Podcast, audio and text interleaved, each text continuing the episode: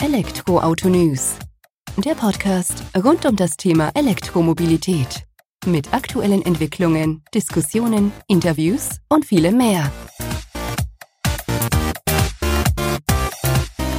Servus und herzlich willkommen bei einer neuen Folge des Elektroauto News Brunet Podcast. Ich bin Sebastian und freue mich, dass du heute wieder eingeschaltet hast, wenn es um das Thema E-Mobilität geht. Ergänzend dazu um das Thema Nachhaltigkeit, und zwar nicht in irgendeinem Zusammenhang, sondern im Zusammenhang mit dem Stangelwirt, dem bekannten, ich nenne es mal Luxushotel aus Österreich, welches wir uns vor Ort anschauen konnten und eben im Gespräch mit der Juniorchefin Maria Hauser ein Stück weit hinter die Kulissen des Stangelwirts blicken konnten, eben auch darauf, wie E-Mobilität die Hotellerie verändert, verändert hat und auch verändern wird in Zukunft. Wir gehen direkt rein ins Gespräch mit Maria. Hallo Frau Hauser, vielen Dank, dass Sie heute die Zeit nehmen, dass wir uns ein wenig über den Stangelwirt, das Thema Nachhaltigkeit bei euch im Hotel unterhalten und auch E-Mobilität. Für diejenigen, die den Stangelwirt noch nicht kennen sollten, können Sie uns vielleicht einen kurzer Press davon geben und sich aber natürlich auch selbst gerne noch vorstellen. Ja, hallo, grüß euch. Ich freue mich sehr, dass ich heute hier äh, sprechen darf. Ähm, ich bin die Maria Hauser, die Juniorchefin vom Stangelwirt. Äh, der Stangelwirt ist ein Familienbetrieb in elfter Generation Familien geführt, also seit 1722 äh, im Besitz unserer Familie und auch geführt durch unsere Familie. Ähm, die Historie geht aber schon zurück äh, bis ins Jahr 1609 äh, tatsächlich. Und eben 1722, vor gut 300 Jahren, hat unsere Familie übernommen. Seither ist das Haus nie verkauft worden, nie verpachtet worden, immer von der Familie geführt. Und es gab tatsächlich auch noch nie einen einzigen freiwilligen Ruhetag. Also nur äh, in der Covid-Zeit haben wir dann quasi schließen müssen, wie eigentlich alle, ähm, aber sonst noch nie freiwillig einen einzigen Tag geschlossen gehabt. Den Stangelwerk kann man am besten beschreiben als ähm, großer Biobauernhof und wir sagen auch eigentlich immer, weil es den Tatsachen entspricht, wir sind der einzige Biobauernhof mit integriertem Luxushotel und nicht andersherum. Und ähm, das betonen wir auch deshalb so gern und auch authentisch, weil das auch unser Herzensanliegen und auch von meinen Ahnen eigentlich zurück äh, zu verfolgen immer war, dass der Bauernhof an Ort und Stelle bleibt, dass der immer intakt ist, dass der immer weiter lebt, lebendig ist und, ähm, und ja, und seit 1722 ist das der Fall. Und ähm, wir haben im Familienverbund ähm, uns die Aufgaben auch insofern aufgeteilt, dass mein jüngerer Bruder Johannes für die Landwirtschaft verantwortlich zeichnet und in weiterer Folge auch für die Gastronomie. Also sozusagen von der Grasnarbe bis aufs Teller ist äh, mein Bruder Johannes zuständig. Und ähm, wir sind noch zwei, also insgesamt drei Geschwister im Betrieb. Ich mache die ganze Unternehmenskommunikation, deshalb darf ich heute mit dir sprechen. Äh, und ähm, die ganzen kreativen Bereiche, ähm, also sehr viel Gestaltung, auch mit meinem Vater gemeinsam, ähm, die Großveranstaltungen wie die legendäre Weißwurstparty, unsere Silvestergala, also ganz viele Special-Events rund ums Jahr. Ähm, dann auch den ganzen Wellness- und Spa-Bereich, die Shops, das ist so mein Steckenpferd und meine Schwester, unsere mittlere im Bunde, ist zuständig für das ganze Controlling, Finanzwesen, aber auch für unsere Lipizzanerzucht. Wir haben ja auch schon seit den 80er Jahren eine eigene private Lipizzanerzucht. Und äh, sie ist auch zuständig für das ganze Human Resources, also Personalwesen. Und wir haben 350 Mitarbeiter, die ganzjährig bei uns angestellt sind und mit uns gemeinsam tagtäglich für unsere Gäste Schönes bewegen dürfen. Das schöne Bewegen, das haben wir hier vor Ort schon auch erleben können aufgrund eurer Einladung, wofür ich mich auch nochmal bedanken möchte. Und du hast es ja auch schon gesagt, ihr seid Biobauernhof mit angeschlossenem Hotel, so versteht ihr euch. Und das unterscheidet euch, glaube ich, auch von anderen Hotels in der Hotellerie. Nachhaltigkeit ist für euch eben nicht nur so ein Schlagwort oder Greenwashing-mäßig, sondern ihr habt Bio quasi schon gelebt bevor es diesen Biotrend dann ein Stück weit gab. Und da würde mich eher interessieren, habt ihr das schon immer bei euch in der Familie eher als Chance sozusagen gesehen, um da was zu verändern für euch, für eure Gäste dann vor Ort eben? Oder wie seid ihr da drauf gekommen? Also ist es aus euch heraus entstanden? Das ist wirklich aus uns heraus entstanden, vielmehr, also wenn wir jetzt von der Entwicklung des Hotels sprechen, aus meinem Vater heraus, ähm, der das aus einer logische Handlungsweise betrachtet hat, weil ja alles von unserem Biobauernhof ausgegangen ist. Und für ihn war das einfach ein Hausverstand, dass man alles, was man an dem Biobauernhof ergänzt, unter dem Kriterium, dass der Biobauernhof ja unangetastet bleibt und da bleibt, wo er jetzt, wo er immer schon war, ähm, dass man alles, was man dazu ergänzt, unter äh, biologischen Richtlinien macht. Und wo er dann angefangen hat, ähm, das erste Biohotel zu bauen, es war ja Anfang der 80er, wo er sich da auseinandergesetzt hat und da hat er das Buch Das grüne Haus äh, gelesen. Das war aber eigentlich konzipiert für ein Einfamilienhaus.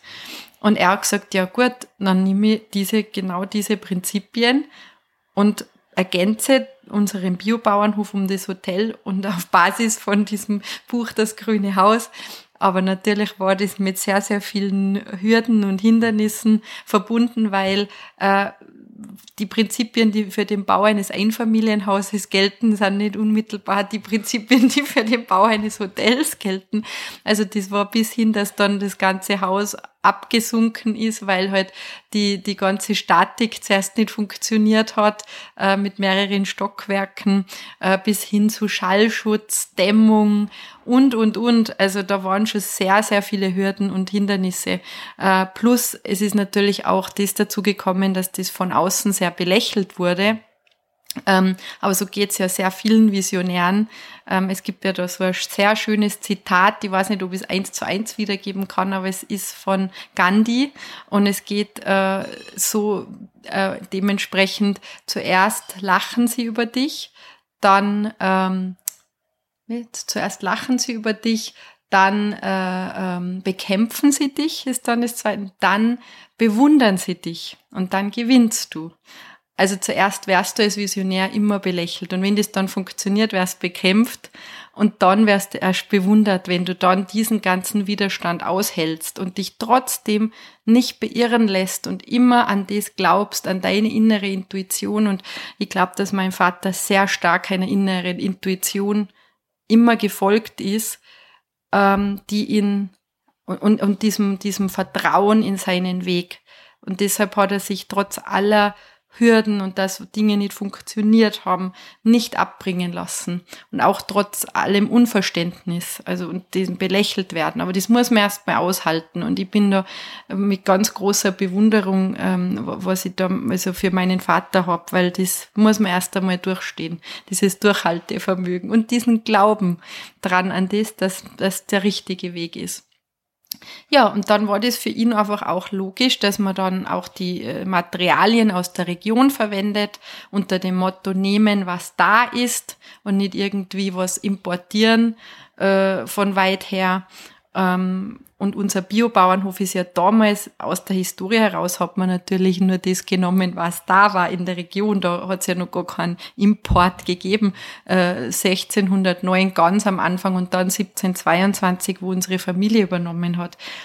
Ja, und so hat das dann mein Vater immer in Anlehnung an das alte Traditionshaus jeden einzelnen Schritt selbst getätigt, hat bei uns jedes Möbelstück selbst entworfen, ähm, hat angefangen mit Zirbenholz zu bauen, als das noch niemand auf dem Schirm hatte, äh, wo mittlerweile auch erwiesen ist, dass Zirbenholz eine heilende und schlaffördernde Wirkung hat. Also es ist, ähm, es senkt die Herzratenvariabilität. Du kannst also viel besser schlafen ähm, in einem Zirbenzimmer ähm, und alles das, das ist, hat er aus einer Intuition heraus gemacht, Anfang der 80er Jahre.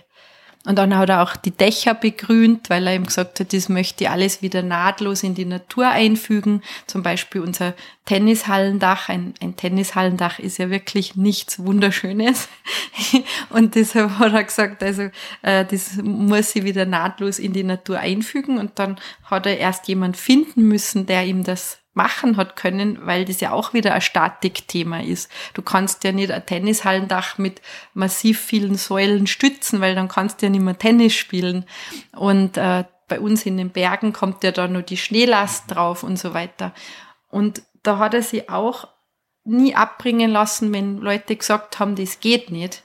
Das kannst du vergessen, weil es einfach statisch nicht möglich ist. Und dann hat er gesagt, dann, wenn du sagst, es geht nicht, muss ich weitersuchen, bis ich jemand finde, der mir sagt, es geht. Und da hat er dann wirklich jemand gefunden, einen Tüftler, der ihm das umgesetzt hat.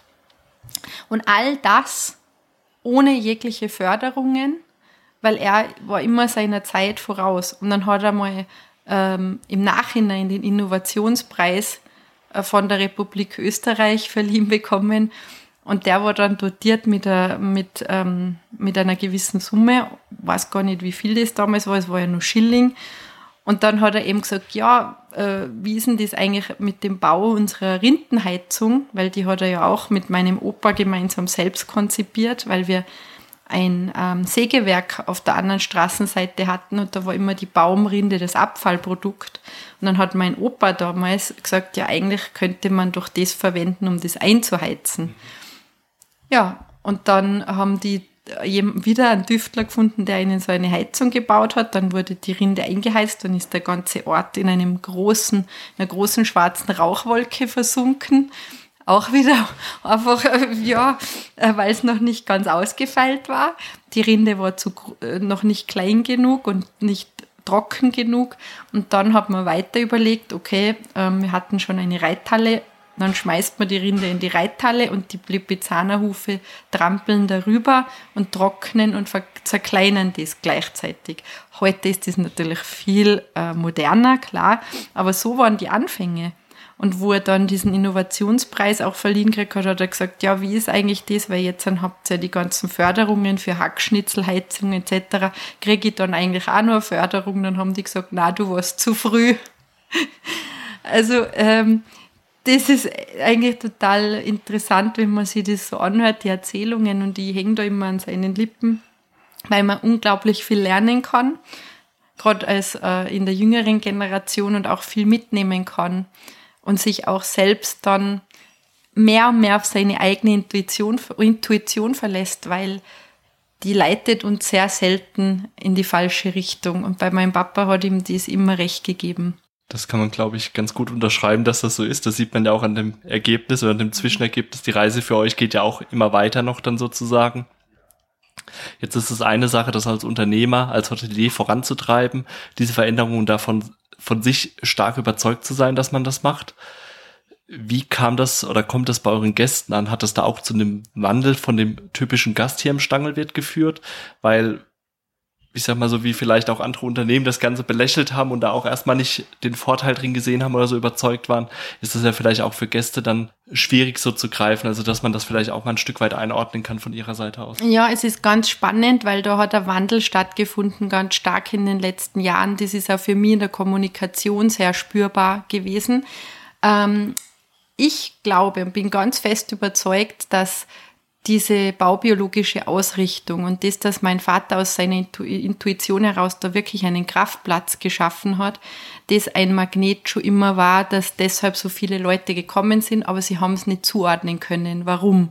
Die haben einfach sie gedacht, mir gefällt's da. Ich komme da runter, ich gehe durch die Tür, der Geruch nach dem, nach dem Zirbenholz, nach dem Bauernhof, nach Heu, ähm, und, und diesem, dieser frische Naturgeruch einfach, ähm, der nicht durch irgendein äh, künstliches Beduftungssystem, wie es in vielen Hotels ja ist, sondern bei uns kommt das ja wirklich von den Naturmaterialien.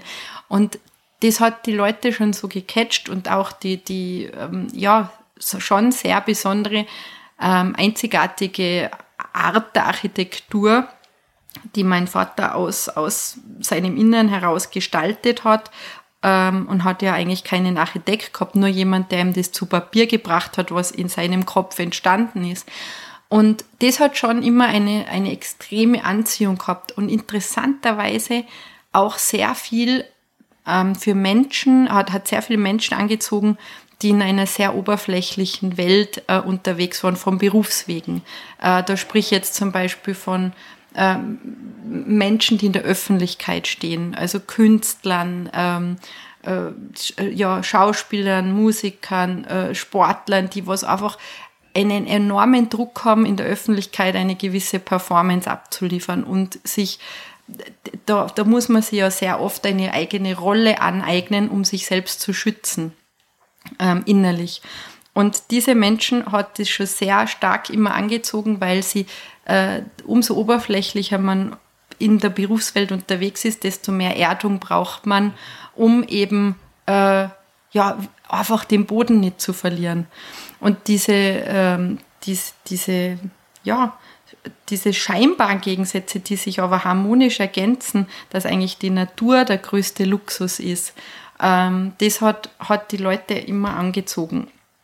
Und ohne zu wissen, warum eigentlich und was es ist, sondern einfach, da gefällt's mir. Und da, da komme ich runter, da kann ich so sein, wie ich bin, da muss ich keine Rolle spielen. Ähm, und interessanterweise in den letzten Jahren äh, wird den Menschen, glaube ich, das immer mehr bewusst, okay, warum ist das eigentlich so? Ähm, weil einfach die ganze Welt in einem Wandel, in einem Wertewandel ist.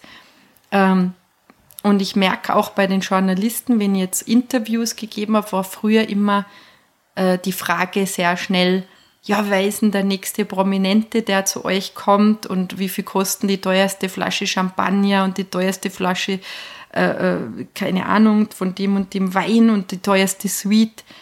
Dann habe ich immer gesagt, fragt mich doch nicht immer diese oberflächlichen Dinge, fragt mich doch mal, warum die kommen ähm, und was den Stangelwirt ausmacht. Also auch die journalistischen Fragen waren früher ganz anders. Jetzt auf einmal, und da hat Corona schon ein bisschen einen Beitrag geleistet, ähm, wenigstens etwas Positives, wenn man das schon so sagen kann, ähm, dass das Bewusstsein ein anderes zum, zum Teil geworden ist und dass da mal in die Richtung auch gefragt wird. Und ich mache auch da den Journalisten gar keinen Vorwurf, weil die Journalisten schreiben ja auch wieder das, was die Leute lesen wollen und was angeklickt wird und so weiter. Und das lässt mich hoffen, auch in diesen turbulenten Zeiten habe ich sehr viel Hoffnung, dass es in der Menschheit schon auch sehr viel in Richtung Bewusstseinsbildung und, und mehr Achtsamkeit und so weiter, dass da auch eine, eine große Entwicklung stattfindet in die Richtung. Weil sonst würden ja nicht die Journalisten diese Fragen stellen. Und sonst würden wir zwar heute nicht da sitzen, weil dann würdest du ja dieses Interview nicht, gar nicht führen in diese Richtung. Wenn nicht da draußen Menschen wären, die genau das suchen genau das offene Ohr haben für, für das Thema Nachhaltigkeit, für das Thema ähm, ja, Achtsamkeit, äh, und auch das Bewusstsein zu bilden in die Richtung. Also ich bin da sehr optimistisch. Das sind wir auch und wir sehen das ja auch jetzt nicht nur bei euch im Hotel, sondern generell auch in der Hotellerie, dass da ein Wandel stattfindet, auch ein ja, gesetzter Wandel sozusagen, der auch nicht nur mal kurzen Trend bedienen soll, sondern dauerhaft, so wie ihr das jetzt auch schon seit zig Jahrhunderten äh, beweist sozusagen. Jetzt ist das Thema Bewusstseinbildung, das du angesprochen hast, das kommt jetzt bei Journalisten eben durch, es kommt auch bei euren Gästen durch. Fördert ihr das aktiv, wenn eure Gäste bei euch im Haus sind, damit die diese Bewusstseinsbildung zu einem nachhaltigen Aufenthalt sozusagen mitbekommen? Ja, also wir äh, leben das ja den, tagtäglich auch in, im Kleinen, äh, bis hin, dass wir überall im Hotel ähm, die Mülleimer mit, also zur Mülltrennung haben, ähm, dass wir äh, so gut wie kein Plastik mehr äh, in den Räumen haben. Wir waren ein, in den Zimmern zum Beispiel, wir waren eins der ersten Hotels, was Pumpspender mit nachfüllbaren Amenities, wie man so schön sagt, Shampoo, Duschgel und so weiter hatten. Und dann weiß ich nur, dann war die Fünf-Sterne-Kommission mal da und dann haben die ihren Kriterienkatalog.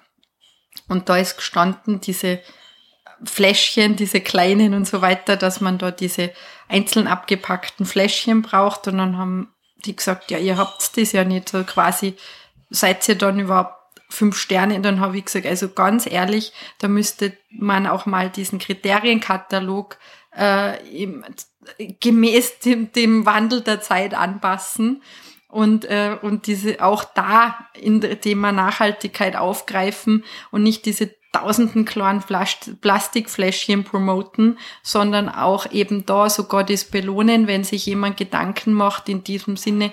Und es gibt ja auch Pumpspender und Pumpspender. Also es gibt ja auch da Unterschiede, wenn man die fein säuberlich nachfüllt, wenn man das äh, desinfiziert, wenn man einen neuen Aufsatz äh, oder wie auch immer, wenn der gebraucht ist, aufmacht, dass das neuwertig ist, dann ist es ja auch fünf Sterne. Ähm, und interessanterweise, das freut mich auch total, ist es eigentlich jetzt ein Gang und Gäbe, dass man diese Pumpspender hat, statt dieser vielen kleinen Plastikfläschchen im Badezimmer. Ähm, das ist jetzt ein Beispiel gell, von vielen.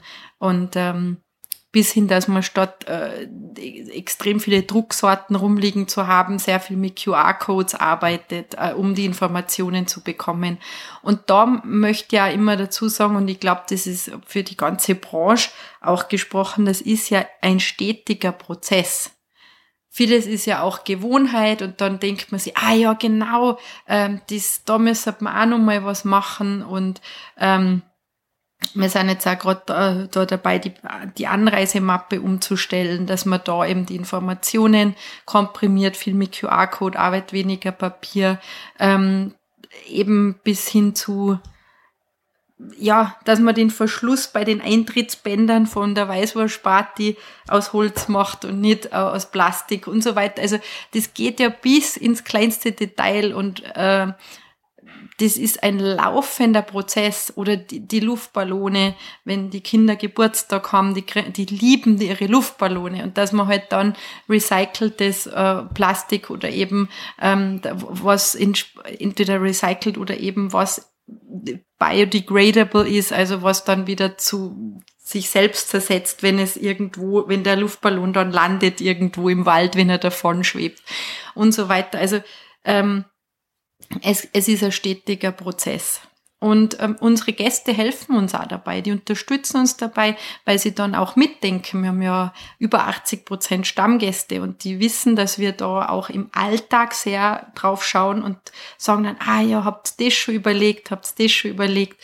Und das ist ja ein Miteinander. Und das Schöne ist auch diese Bewusstseinsbildung gegenüber unseren Gästen und auch von den Gästen wieder an uns passiert ja nie mit einem erhobenen Zeigefinger, sondern immer ähm, eigentlich so, wie soll man sagen, in einem angenehmen Wandelprozess. Also das ist, man muss ja niemand dann für das verurteilen, wenn er noch nicht ganz so weit ist. Aber in dem Moment, wo man sich bewusst wird, dass es wichtig wäre, das und das und das anzugehen, ist schon ganz viel passiert, weil man dann laufend sich selbst korrigiert und laufend auch sich bewusst wird, was man so für, für, ja, für Muster jeden Tag lebt oder dass, dass man äh, ja da und da nur Plastik einsparen kann oder Energie einsparen kann, äh, das Licht abdreht, wenn man den Raum verlässt und, und, und, und. Und alles macht, jeder einzelne Schritt ist wichtig man meint immer so, man kann als einzelner Mensch nicht viel ausrichten. Das stimmt nicht. Das ist äh, jeder einzelne Schritt und jeder einzelne Mensch, der kleine Schritte macht, ist wesentlich und wertvoll. Definitiv und ist auch der richtige Schritt nach vorne dann sozusagen, den man einlegt. Jetzt haben wir das oder hast du das ganz schön beispielhaft aufgezeigt an dem ähm, Gast, Gästin, die bei euch im Haus sind eben und sich damit einbringen, die das mit aufnehmen, das Leben. Aber eine andere wichtige Rolle spielen ja auch die über 350 Mitarbeiter, die ihr eben hier auch bei euch im Haus habt, die das ja auch den Gästen dann wiederum präsentieren. Kannst du uns da eine Einordnung geben? Ja, die Mitarbeiter sind auch extrem wertvoll. Wir haben sogar ein hauseigenes Green Team äh, von Mitarbeitern, die sich äh, freiwillig gemeldet haben, die ähm, da ein Team formieren und einfach tagtäglich auch in ihrem Tun im Hotel Dinge entdecken, wo man sagt, okay, da könnte man eigentlich auch noch was machen. Ähm, und das ist auch ein, ein, ein ganz besonderes Mitarbeit, mit, Miteinander. Wir sehen uns auch mit unseren mit Mitarbeitern gemeinsam und auch mit unseren Gästen eigentlich als eine große Familie auf, auf Augenhöhe. Und der Stangelwirt ist sozusagen der Resonanzkörper. Wir sind ja ein sehr musikalisches Haus und wir sind so der Klang- und Resonanzkörper, wo diese drei Komponenten Gastgeber, Gäste, Mitarbeiter miteinander in, in, in Einklang Schönes gestalten dürfen. Und, ähm, und, und das, das ist echt ganz, ganz wertvoll, der Austausch, auch im Sinne von nachhaltigen Schritten auf dieser Reise Also man weiß ja auch nicht, ob die Elektromobilität das Ende äh, der Reise ist. Ich glaube es persönlich noch nicht. Ich glaube, da geht's noch, noch viel weiter. Aber es ist ein Schritt in die richtige Richtung. Und man, also es geht ja ums Bewusstsein und, und das Auto oder das Flugzeug ist ja auch nicht von heute auf morgen entstanden. Und ich denke mir, solange es in die Richtung geht, dass die Intention ist, den Planeten zu schützen, dann ähm, sind wir auf dem richtigen Weg. Aber es gibt wahrscheinlich so notwendige Zwischenschritte, die noch nicht zu 100 Prozent wahrscheinlich dann ausgefeilt sein können. Aber wenn die Intention die ist, den Planeten zu schützen, dann ist es, ist es der richtige Weg. Ich denke, das wird auch der richtige Schritt sein, so wie du es ja auch ausgeführt hast, kleine Schritte zu gehen und dann entwickelt sich ja auch ein Weg, erst so wie ihr das im Haus auch mit euren Schritten zum, zur Nachhaltigkeit seht, da geht er ja auch nicht bei A los und kommt dann stringent bei Z irgendwann an, sondern da gibt's ja entsprechende Abzweigungen, so wird das auch bei der Mobilität sein, wo ein Wandel stattfinden wird. Du hast ja auch gesagt, dass das Auto und das Flugzeug kam nicht von heute auf morgen, das wird auch nicht von heute auf morgen verschwinden. Aber da stellt ihr euch ja auch ein Stück weit drauf ein. Aber das ist ja genau das Beispiel, finde ich, mit der Rindenheizung ist so ein gutes Beispiel. Wenn mein Vater sich abbringen hätte lassen, nur weil das noch nicht ganz ausgefeilt war und dann zuerst einmal der ganze Ort unter einer Rauchwolke versunken ist, er hat aber dann nicht aufgegeben. Er hat gesagt, okay, ich habe die Intention, diese Rinden, die eigentlich ein Abfallprodukt sind von der Säge, die bei uns über die Straße auf der anderen Seite war, dass ich das als Heizmaterial verwende, um nachhaltig, um kein Öl zu verbrauchen und so weiter. Und dann hat er einfach weiter geforscht und hat nur einen anderen Düftler geholt, der was dann gesagt hat, ah, das ist zu trocken und zu groß, die Rinde, die muss kleiner sein. Und das ist ja alles eine Reise. Und ich finde, das ganze Leben ist eine Reise. Wir können das ja runterbrechen auf unser eigenes individuelles Leben. Man weiß ja noch nicht bei der Geburt alles. Also das, das ist auch gut so. Man muss erst einmal einen Schritt nach dem anderen machen und auch oft einmal die Geduld aufbringen, auch mit sich selbst und mit seinem Umfeld und ja, dass man einfach, dass es ein stetiges Lernen und Entwickeln ist. Auf diese Reise lasst ihr euch ja auch ein und jetzt gerade um den Bogen dazu spannen zur E-Mobilität, da geht ihr ja jetzt auch als, wie sag mal, Wegbereiter ein Stück weit voran. Ihr stellt E-mobile, äh, Elektroautos für Mitarbeiter zur Verfügung.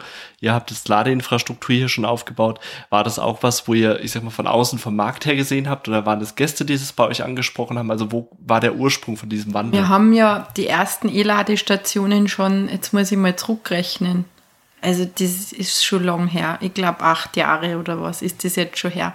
Da haben wir eine äh, Ladesäule vorne an der Rezeption gemacht. Da haben wir, die haben wir dann mit so einem Baumstamm verkleidet, so unter dem Bild äh, Strom aus der Natur, weil wir haben äh, 100% Ökostrom aus Tiroler Kleinwasserkraft.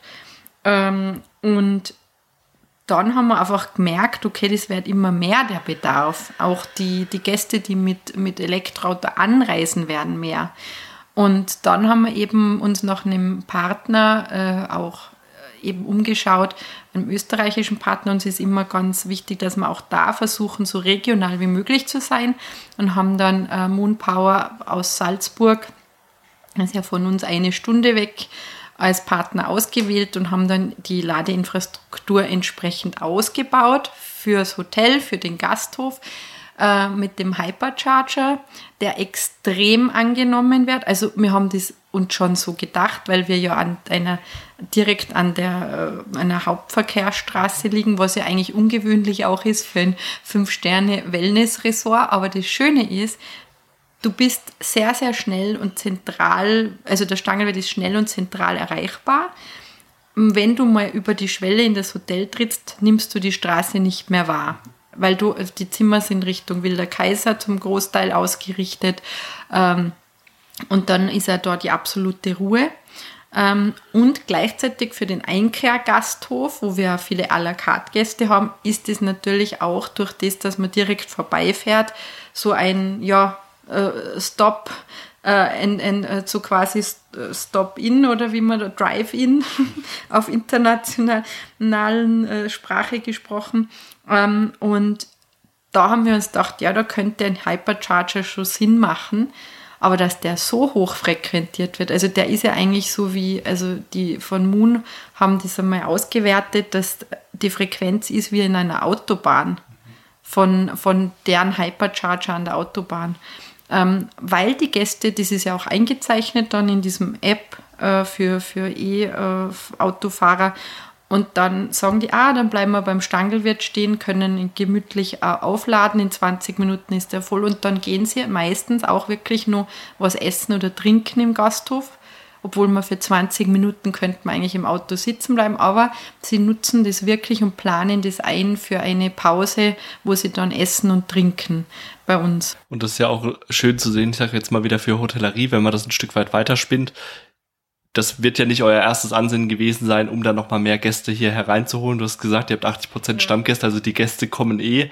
Es bietet ja auch Möglichkeiten und Chancen, sich da als Hotel dementsprechend aufzustellen und vielleicht neues Publikum zu holen das ja gar nicht erwartet in der Dimension. Wir haben uns einfach gedacht, wir haben sowohl als auch. Für uns ist immer wichtig das Plus, sowohl als auch, dass wir diese normalen Ladestationen haben für über Nacht und auch für unsere Gasthofgäste, die ohnehin kommen, dass die halt schnell, äh, schneller laden können, weil die sind eben nicht über Nacht bei uns. Und ähm, und dass dann eben zusätzlich so viele, natürlich durch das, dass das auch in der App angezeigt ist und dass man das mit einer Einkehr verbinden kann, dass das zu, zusätzlich so viele Leute anzieht, ist natürlich ähm, ja sehr wertvoll und schön. Klar. Und ist es von den Gästen, die bei euch im Stangelwirt anfragen, hier Urlaub zu machen, merkt man da auch jetzt in den vergangenen Jahren, dass da das Interesse nach Lademöglichkeiten schon vorhanden ist und auch angefragt wird? Definitiv. Also die, die fragen ja auch direkt bei der Buchung schon, habt ihr Lademöglichkeiten und wie schaut das aus? Das ist schon ein Kriterium dann sozusagen. Und wenn du jetzt einen Tipp mit auf den Weg geben würdest oder äh, solltest sozusagen, E-Mobilität ein Stück weit zu fördern, wie seid ihr das angegangen oder was hat euch dazu getrieben und was könnte man einem anderen Hotelier mit auf den Weg geben, um das Thema im eigenen Haus dann eben auch ein Stück weit voranzubringen? Ja, auf jeden Fall gut beobachten, was der Bedarf ist bei den Gästen. Ähm, meistens, so wie jetzt die Zeit ist, ähm, fragen die Gäste eh schon direkt danach, weil einfach jetzt schon echt viele mit E-Auto unterwegs sind ähm, und, und dem Bedarf entsprechend einfach seine Infrastruktur auszubauen. Das macht auf jeden Fall Sinn und ist auch mittlerweile gerade in der gehobenen Hotellerie gehen die Gäste eigentlich schon fast davon aus dass man eine Lademöglichkeit hat. Also es ist mittlerweile schon eher Hygienefaktor, also es muss mit dabei sein. Ansonsten, ich sag mal, disqualifiziert man sich selbst, wie man, wenn man jetzt wieder zu den kleinen Plastikfläschchen sozusagen ja. übergehen würde im Bad. Also das haben wir schon festgestellt, dass man eigentlich davon aus, das ist wie früher mit dem WLAN. Also da war das so, dann hast du halt nur ein bisschen was zahlt fürs WLAN, aber das war halt einfach wichtig, dass man es hat, weil die Gäste einfach im Urlaub immer mehr, was ja eh eigentlich schade ist, aber einfach viel arbeiten müssen weil man einfach ständig erreichbar sein muss über, über Internet, äh, WLAN, Social Media ist ja jetzt auch dann auch noch dazu gekommen, warum der WLAN-Bedarf dann nochmal höher war. Und, ähm, und das war damals, also das in einem Fünf-Sterne-Hotel dann kein WLAN zu haben, ist, äh, ist ein No-Go gewesen. Und ähm, da muss man sich halt dann entsprechend dem Markt und der Nachfrage danach anpassen. Und mittlerweile ist kostenfreies WLAN ganz normal. Und das ist ja auch alles eine Entwicklung gewesen. Und jetzt ist es mit der, mit der Ladeinfrastruktur für Elektroautos. Ich glaube jetzt nicht, dass jeder einen Hypercharger sich hinstellen muss. Das, das ist, kommt halt darauf an, wo man, wo man gerade wo der Platz ist, ob dieser viel befahrene Strecke ist, dann lohnt sich die Überlegung schon. Ähm, aber ansonsten einfach eine, eine normale Ladeinfrastruktur, ich glaube, das ist ähm, mittlerweile in der gehobenen Hotellerie wichtig. Als Service, als Serviceleistung. Ein sehr guter Vergleich von dir da auch zum WLAN sozusagen. Es war auch einmal, ich sag mal, so ein bisschen der Wunsch da, dass man es braucht. Mittlerweile ist es Standard, so wird es bei Ladeinfrastruktur auch sein. Und wünsche mir, dass es natürlich auch bei anderen Hotels Einzug hält. Dir vielen Dank für die Einblicke hinter ja, die Kulissen des Stangelwirt. Danke. Das war doch mal wieder eine spannende Folge des Elektroauto-News.net Podcast. Ich konnte zumindest einiges mitnehmen aus dem Gespräch mit Maria, was eben Hotels bewegt, wie man sich nachhaltig entwickeln kann, ohne auf etwas zu verzichten. Im Gegenteil, sich eher treue Gäste erschließen kann. 80% Stammkundenanteil sprechen für sich. Und von daher hoffe ich, dass du auch einiges mitnehmen konntest aus der aktuellen Folge und freue mich, wenn du bei der kommenden wieder einschaltest. Mach's gut. Bis dahin. Ciao.